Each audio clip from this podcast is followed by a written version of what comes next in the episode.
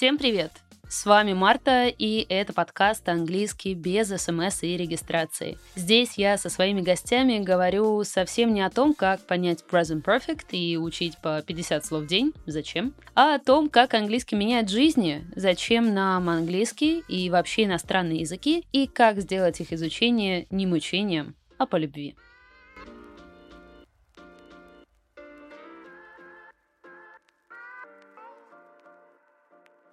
Сегодня мы говорим о произношении и акценте, чем они отличаются и что важнее при изучении иностранного языка. Обсудим, как произношение влияет и на другие аспекты языка и поделимся несколькими простыми, но очень действенными приемами, как прокачать свое произношение и звучать как носитель. Об этом все мы будем общаться с моей коллегой, преподавателем английского и коучем по произношению Ксенией. Ксюш, привет. Привет, привет. Ксюша, расскажи, пожалуйста, немного, а, как и почему ты решила преподавать английский. Слушай, мне кажется, мне этот вопрос задают чаще всего, и эм, всегда люди как будто бы ждут какого-то очень вдохновляющего ответа. Знаешь, типа там, моя мама была преподавателем, моя бабушка и прабабушка была преподавателями, и я пошла там по их стопам. Или что там, я с самого детства мечтала, что я буду там учителем английского. Вот на самом деле все проще. У меня хорошо получалось в школе, в университете, я хорошо знала язык, он мне нравился, и в тот момент я решила, что это единственное, что я умею и что я могу монетизировать. И так как уже, в общем-то, была high time начать зарабатывать свои деньги. И вот, собственно, так я попала в преподавание. Здорово, здорово. А как ты пришла к тому, что решила сузить свой фокус на работу именно с произношением? Слушай, ну и здесь, на самом деле, у меня такое ощущение, что у меня все мои рабочие решения вытекают из «ну, у меня это получается, людям нравится, почему бы не начать брать за это деньги?»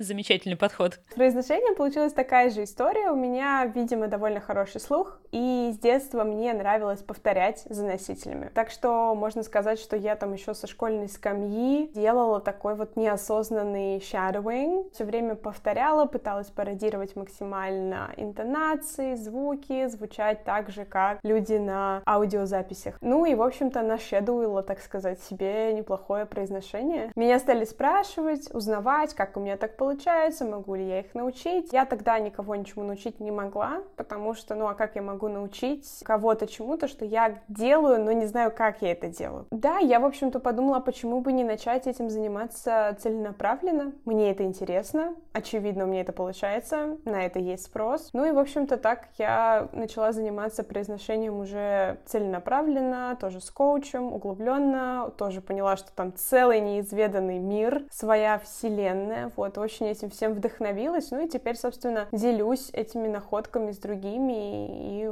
потихонечку учу базам, основам произношения. Но я не могу сказать, что я сузила фокус только на работу с произношением, то есть я не ушла из преподавания, даже наоборот. Планирую расширяться, хочу больше работать с преподавателями и помогать им прокачивать методику, потому что это тоже одно из направлений, которые я очень люблю. Класс, класс. Ксюша, а можешь простыми словами объяснить, чем произношение отличается от акцента, вообще отличаются ли они и что из этого важнее при изучении языка? Смотри, если сухо, то произношение — это какие-то основные правила артикуляции звуков. Такая общая база, куда поставить язык, чтобы правильно произнести тот или иной звук. Если мы говорим про всеми любимое американское versus британское произношение, то мы подразумеваем General American и RP. Произношение диктует нам какие-то правила. Там, например, где ударение в этом слове, какой там звук, как правильно, опять же, поставить там язык, растянуть губы в улыбку или, наоборот, открыть пошире рот и так далее. Но и в США, и в Англии есть куча своих акцентов. Акцент на юге штатов будет очень сильно отличаться от акцента на севере, точно так же, как лондонский акцент отличается от акцента в Ливерпуле и так далее. Можно сказать, что акцент — это наша манера речи. Например, когда я переезжала в свое время из Челябинска в Москву, я помню, что все мне говорили, что «а, теперь ты будешь акать», что в Москве все акают, долго протягивают букву «а» в разных словах. Можно сказать, что это московский акцент. Получается, что акцент есть в любом языке, в русском, белорусском, английском, французском, просто в зависимости от региона. Да, можно сказать, можно сказать так. Можно сказать, что у нас плюс-минус, да, у всех носителей русского языка одинаковое произношение буквы А. То есть, если посмотреть, да, сделать рентген, где находятся наши зубы, наш язык, как открыть наш рот в процессе произношения этого звука, он будет у всех примерно одинаковый, будет разительно отличаться, например, от того, как там произносят звук какой-нибудь э,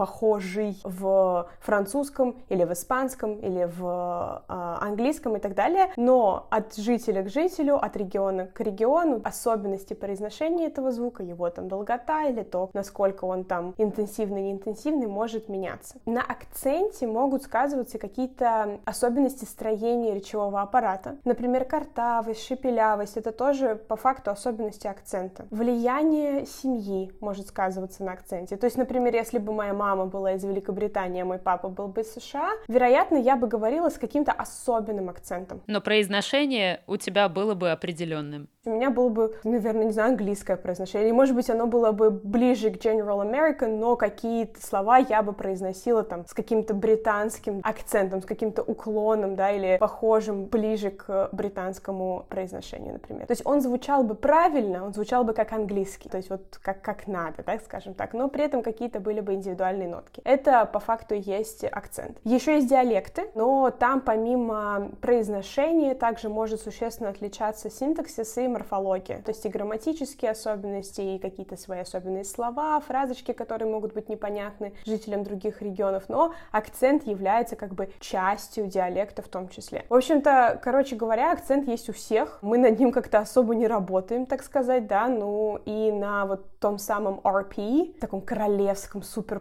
правильном, мега британском э, английском говорит 3% примерно людей на всем свете, вот. Вот так вот, вот так вот. То есть Лондон uh, is the capital of Great Britain, значит, не надо было нам учиться. Окей, понятно. Ксюша, а зачем вообще работать над произношением? Неужели меня не поймут, если я буду звучать не как носитель или хотя бы не близко к носителям языка? Смотри, я не думаю, что всем поголовно нужно заниматься и работать над своим произношением. Точно так же, как не всем нужно доходить до уровня C1 в своем английском, да, все исходит из запросов, задач, которые нам нужно закрыть. Я в целом так классически выделяю три группы людей, которым чаще всего нужно работать над своим произношением. Во-первых, это преподаватели. Здесь, конечно, я всегда как бы встаю, да, на такую небезопасную дорожку, когда об этом говорю, потому что, с одной стороны, мы в ELT-сообществе говорим о том, что ну, мы не можем дискредитировать,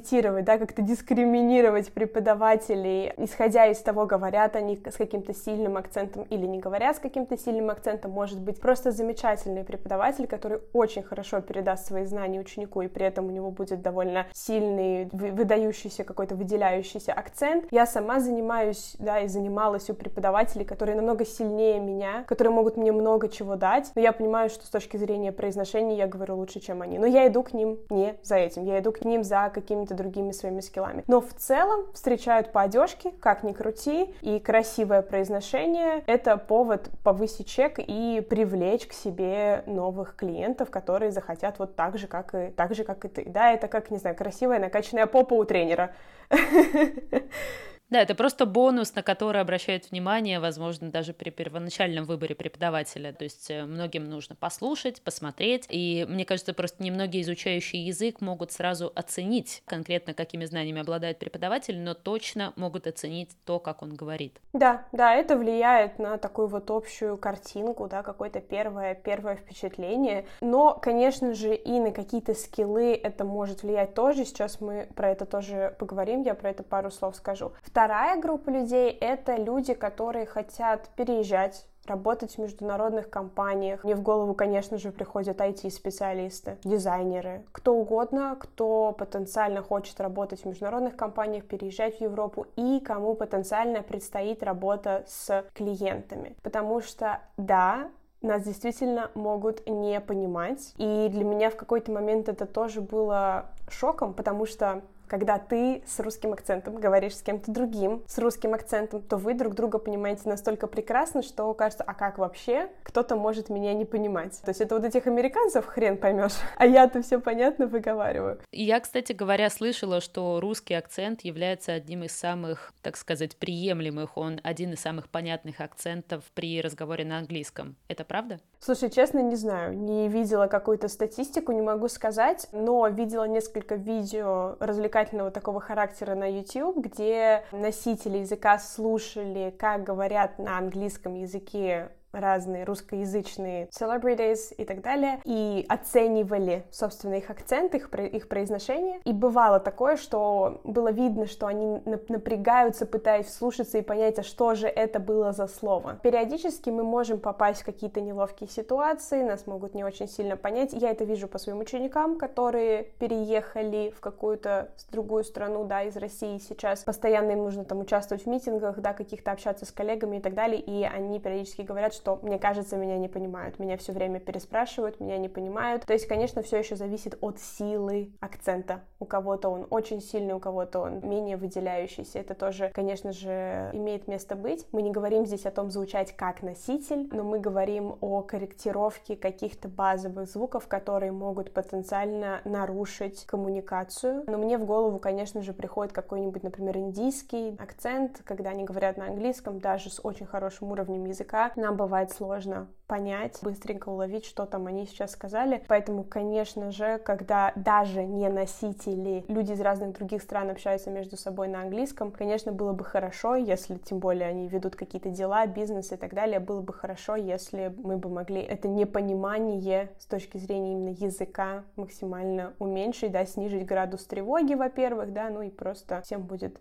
спокойнее. Ну и третье, это люди, у которых проблемы с аудированием. И это непосредственно связано с преподавателем, если преподаватель занимается своим произношением и произношением вообще, то он сможет лучше помогать тем своим студентам, которые в упор «я не слышу, я не понимаю», но потом они открывают транскрипт, и оказывается «а, я все понимаю, все слова знакомые, все ясно». То есть у нас есть проблемы с аудированием, когда текст слишком сложный, мы не знаем лексику, но огромное количество проблем с аудированием — это я просто не понял, что это вот именно это слово или вот эта связка, вот эта фраза, почему там у него каша во рту, почему почему он так ее произносит, это всегда проблема с произношением. Поэтому, когда ко мне приходит ученик со словами «я не понимаю, что они говорят», мы начинаем работать над произношением. Не для того, чтобы они заговорили как-то особенно прекрасно, а для того, чтобы они научились слышать грубо говоря, если ты можешь э, самостоятельно воспроизвести звуки, самостоятельно понимаешь, каким образом строится речь и строится предложение, у тебя больше шансов намного понимать, э, как это делают носители. Да, однозначно, причем умение заметить и услышать эти звуки в речи носителя приходит раньше, то есть быстрее, нежели приходит умение всегда безоговорочно правильно воспроизводить этот звук своей речи. То есть, когда мы разобрали, как он на самом деле строится, мы прогнали его через себя, то есть мы его проговорили вслух в каких-то фразах, словах, предложениях и так далее, то мы начинаем лучше слышать его в речи других. Пока мы сами научимся его всегда правильно произносить, уйдет еще какое-то время. Но слышать начинают люди обычно уже там буквально с первых занятий, когда мы только это разобрали. Ну, потом, конечно же, еще есть просто люди, которые очень воодушевлены этим, и просто им очень это все интересно, так как мне, например, они тоже занимаются произношением, и люди, у которых их акцент вызывает вызывает очень сильную скованность. Конечно, мы здесь в первую очередь говорим про какие-то психологические затыки, неплохо бы там, уйти в терапию, как-то с этим поработать, пообщаться и так далее, но в целом, если это можно как-то улучшить и помочь им чуть-чуть чувствовать себя более расслабленно и спокойно за счет того, что они немножко подкрутят какие-то элементы в своем произношении, почему нет? Ксюш, подскажи, а с какого уровня можно начинать заниматься работой над произношением? Стоит ли это делать на начальном уровне, когда ты только начинаешь учить язык, либо нужно дойти до какого-то B1, чтобы начать этим заниматься? Я бы сказала, что чем раньше, тем лучше как и совсем, да, то есть это примерно такого же рода вопрос, когда стоит заниматься грамматикой, когда стоит начинать учить новые слова, когда ты уже все времена, там их 12 или 16 выучил, или там только, только потом, или перед этим, да, и так далее. Э, если мы посмотрим на хорошие учебники английского типа Outcomes, то мы увидим, что там начинается работа над произношением самых первых занятий. Например, в Outcomes Elementary уже в первом юните они разбирают произношение фразы do you. Да, там это как бы Outcomes это британский учебник, но я, кстати, совершенно спокойно им пользуюсь, потому что многие features какие-то, фишки, особенности, они все равно будут перетекать из э, произношения в произношение, поэтому это, в общем-то, не страшно. Мы не ждем при этом, что ученик этого уровня реально будет использовать сразу же это в своей речи, вот именно так, но он точно начнет это слышать, точно сможет, как раз-таки, о чем мы говорили, начинать работать над своим аудированием. И это, кстати, один из главных фидбэков, которые я получаю после курса своего, когда люди говорят мне, что они стали смотреть фильмы без субтитров, лучше понимать коллег из Америки или даже Британии на работе, опять же. Поэтому, чтобы не было потом вот этого разрыва в уровне, когда все могу сказать, могу прорешать все грамматические задания, но ничего не понимаю на слух, мне кажется, что имеет смысл начинать работать над произношением уже с первых уроков.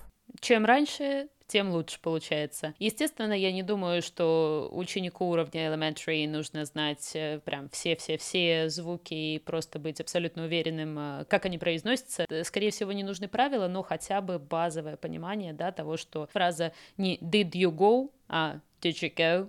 звучит именно таким образом. Да, здесь речь даже может быть не всегда про какие-то отдельные звуки пока что на этом уровне. Здесь действительно речь про сочетание, про произношение каких-то конструкций, которые просто попадаются нам в каждом втором предложении, про мой любимый звук шва, который создает вот это ощущение каши, который на самом деле нам знаком в русском языке, но мы об этом не знаем, и, соответственно, нам потом кажется, что а почему они вот так странно произнесли это слово, а почему не так, а я же его не так же говорю you, а почему вдруг стал е каком-то там, почему вообще все сживалось, да, то есть я бы, да, мне кажется, на начальных уровнях это скорее про какие-то фишечки, первые вот базовые фишки, нежели про разницу единственного и множественного числа слова man, как бы это можно оставить уже на потом, ничего страшного. Поняла тебя, спасибо большое. Да, а, Ксюша, можешь поделиться, пожалуйста, парой простых, но действенных приемов, как можно прокачать свое произношение самостоятельно. Слушай, я думала над этим вопросом и пришла к выводу, что простых способов тут нет.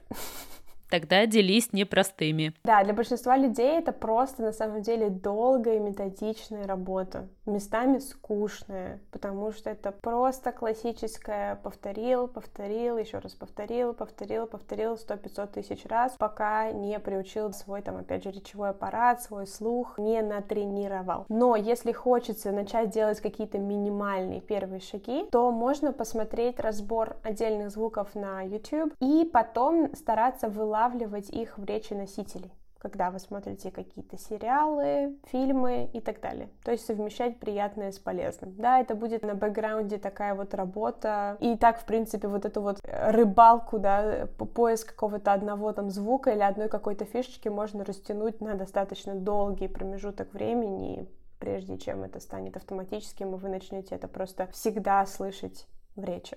Ты упоминала такую технику, как shadowing. Есть ли какой-то лимит по уровню произношения, либо по уровню знания английского, когда можно начинать заниматься именно этой техникой? Нет, я не думаю, что есть какой-то лимит. Здесь все, опять же, зависит от того, какой мы берем текст. То есть, соответственно, ученикам уровня пониже стоит выбрать текст уровня пониже. И все зависит от того, насколько глубоко мы пойдем в анализе этого текста с точки зрения произношения. Потому что, как многие делают shadowing, они просто включают видео и просто начинают повторять. И не буду говорить, что это совсем бесполезно, потому что вот тут как бы сижу я, вот, собственно, так я себе первые, да, какие-то особенности американского произношения как-то их себе усвоила, присвоила, но для большинства людей это будет скорее трата времени. Это не будет трата времени для людей с действительно очень хорошим слухом. Давайте признаемся, это не все.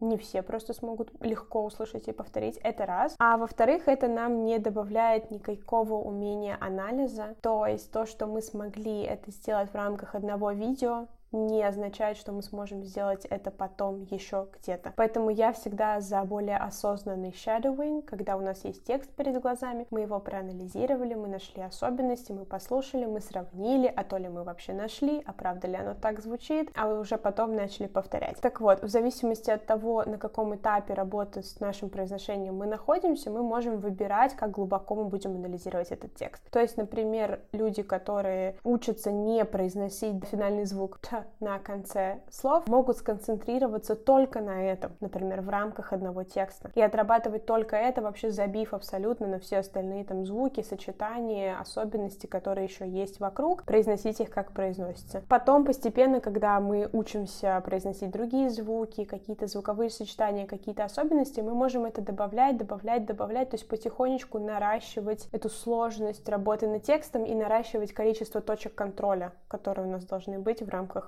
работы над этим текстом, пока мы делаем shadowing. Ну, я правильно понимаю, что, в принципе, лучше shadowing заниматься под э, супервизией, то есть под контролем преподавателя, под контролем коуча, который может подсказать, рассказать и объяснить, почему это работает так или иначе. Это однозначно лучше с точки зрения скорости и эффективности, потому что мы далеко не всегда, естественно, можем оценить, а то ли мы делаем. Нам может казаться, что мы все повторили вообще точь-в-точь, хоть делай voice-over и получится тот же, самый, тот же самый звук, но на самом деле это, конечно, не так, и здесь очень сильно влияет, да, вот то искажение и наш бэкграунд нашего языка, и что нам там показалось, что нам там услышалось, и то, как оно на самом деле звучит, мы не всегда в состоянии оценить. Поэтому, конечно же, работа с кем-то, кто даст тебе фидбэк, направит и скажет, главное, не просто скажет, здесь все неправильно, а скажет тебе, как это исправить. Это сокращает время работы, ну, в разы просто. Ксюша, спасибо большое, что объяснила, доступно, понятно. И напоследок, какие советы, как преподаватель, ты могла бы дать изучающим английский? Я, наверное, бы сказала не искать каких-то волшебных таблеток, быстрых путей и не ждать чудес. Потому что работа над языком — это работа